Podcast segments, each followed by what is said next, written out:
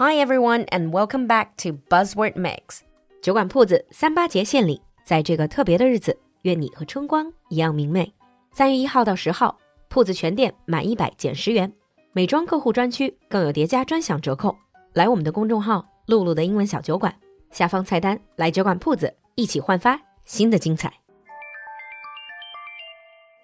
In today's buzzword mix, our buzzword is social media detox.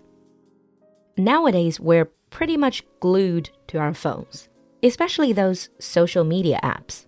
They are always there waiting to devour our attention.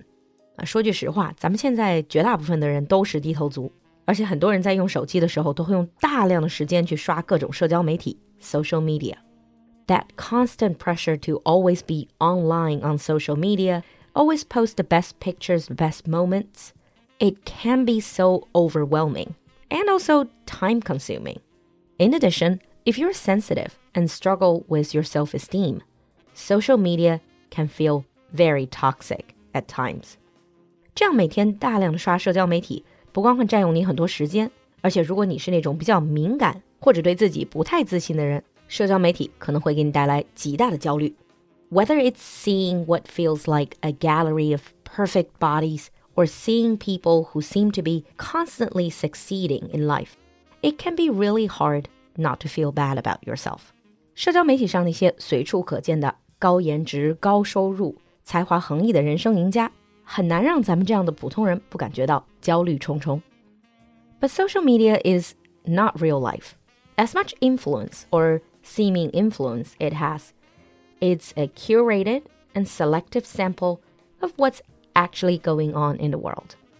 但实际上，社交媒体它反映的并不是真实生活，或者说至少不是普通人真实生活的全貌，它只不过是精挑细选下来的那些高光时刻。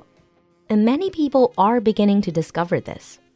And there has been a recent trend of people consciously reducing their social media use, and they call it social media detox. 这也就是我们今天的 buzzword 社交媒体排毒。 and a social media detox is a conscious elimination of social media use and consumption for a set period of time. 在一定的时间内，有意识的去停用社交媒体。Generally, most social media detoxes are 30 days, so a month, but some people do seven days or even a year long social media detox. Ideally, you're completely eliminating social media use and consumption.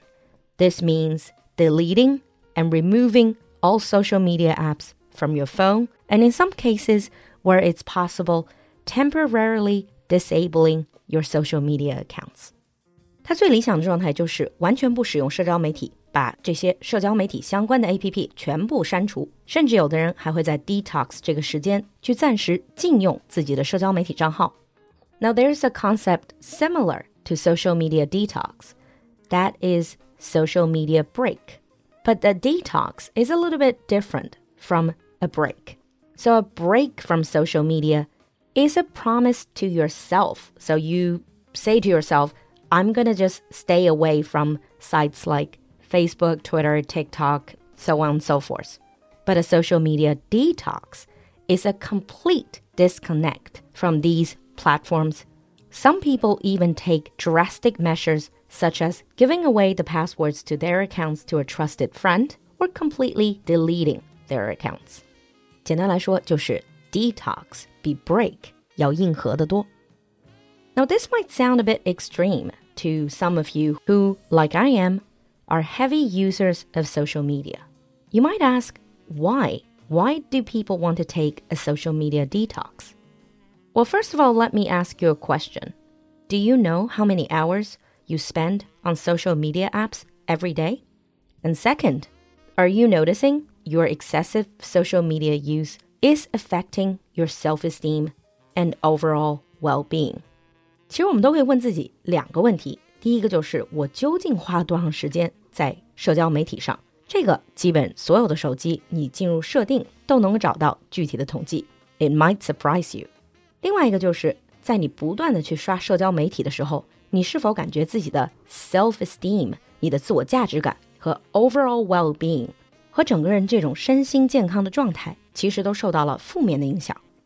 So if you feel like social media has taken over your life, if it preoccupies your mind, or if you find yourself constantly reaching for your phone, checking your social media page, seeing if other people have posted something or if they have given you likes or comments, these might be signs that it's time for a detox. Another reason why people would consider a social media detox is that they want to take back control of their own phone and their digital habits. 还有一些人进行社交媒体 detox 的原因，是因为不想过度的被算法数据拿捏。Social media apps and websites are designed to get you addicted through the feedback loops, notifications, likes, and instant gratification it gives you. Every time you pull down the screen and refresh, hoping for a new notification or like, you're pulling down the slot machine arm, hoping there's something new to stimulate you.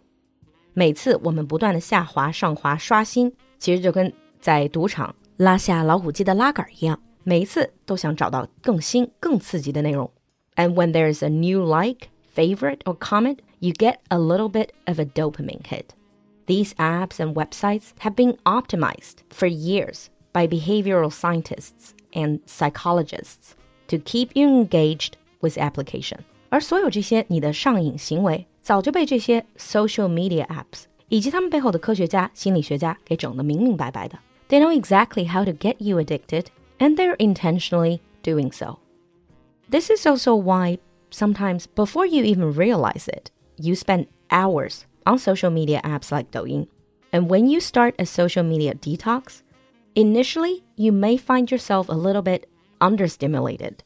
But in the long run, you'll realize you have a lot more free time. And hopefully, you can find something much more productive. One other major benefit of a social media detox is that you are going to feel significantly less anxiety you'll no longer fall prey to the worry of the day that makes the headlines, feeds, or trends on social media, or feel inferior comparing yourself to these impossibly perfect influencers online. Plenty of studies link social media and depression. 其实已经有很多的研究认为，过度的使用社交媒体会大大增加你得抑郁症的风险。And when you go into a social media detox, with enough time, you'll find yourself being more positive about life, since social media actually tends to jade us and make us more cynical. 而且在排毒的过程中，你也会觉得自己更多的正能量。而反之，社交媒体刷的越多，我们越容易玩世不恭或者愤世嫉俗。We may not be able to get rid of social media entirely from our lives, but a social media detox from time to time is sure going to be beneficial to your general well being. Now let's move on to the sample sentence.